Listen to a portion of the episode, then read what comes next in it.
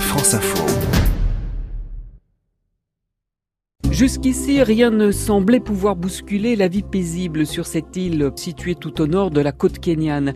Sa vieille ville, Lamu, capitale de la culture swahili et de l'islam, a gardé son charme d'antan.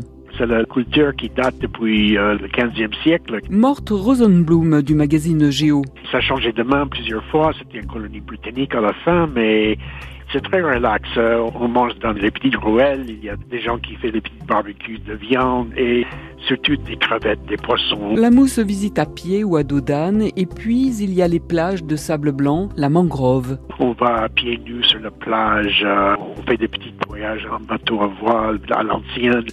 C'est vraiment un paradis. Dans les années 1960, la mousse séduisit les hippies et depuis les années 2000, la jet set.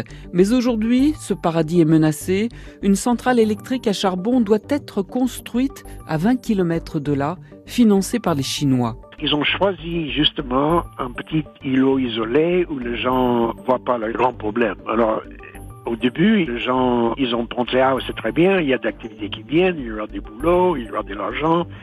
Mais finalement, ils ont compris que c'est pas ça. Ils vont avoir une pollution qui va détruire ce qu'ils ont.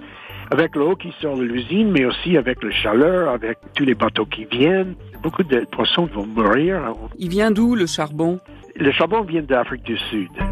L'enjeu est considérable, estimé à plus de 2 milliards de dollars, auquel s'ajoute un autre méga projet, la construction d'un grand port industriel alimenté par un oléoduc et un réseau ferroviaire. C'est un grand projet compliqué parce qu'il y a cette usine électrique, mais euh, par de ça, il y a un port pour pénétrer jusqu'en euh, le sud du Soudan. Mais ça, c'est un autre projet pour l'avenir. Il joue toujours pour le long terme. On est loin des projets d'énergie alternative dont s'enorgueillit le Kenya, géothermie, énergie solaire. Franchement, pour moi, c'est un magouille politique.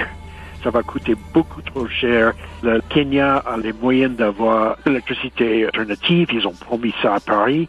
Ils ont beaucoup de vent. Il y a d'autres projets. Pour l'instant, le projet de centrale électrique à charbon est bloqué par des recours en justice menés par les opposants, dont l'écrivaine Eron Trebinski, celle dont les écrits ont largement inspiré le film Out of Africa.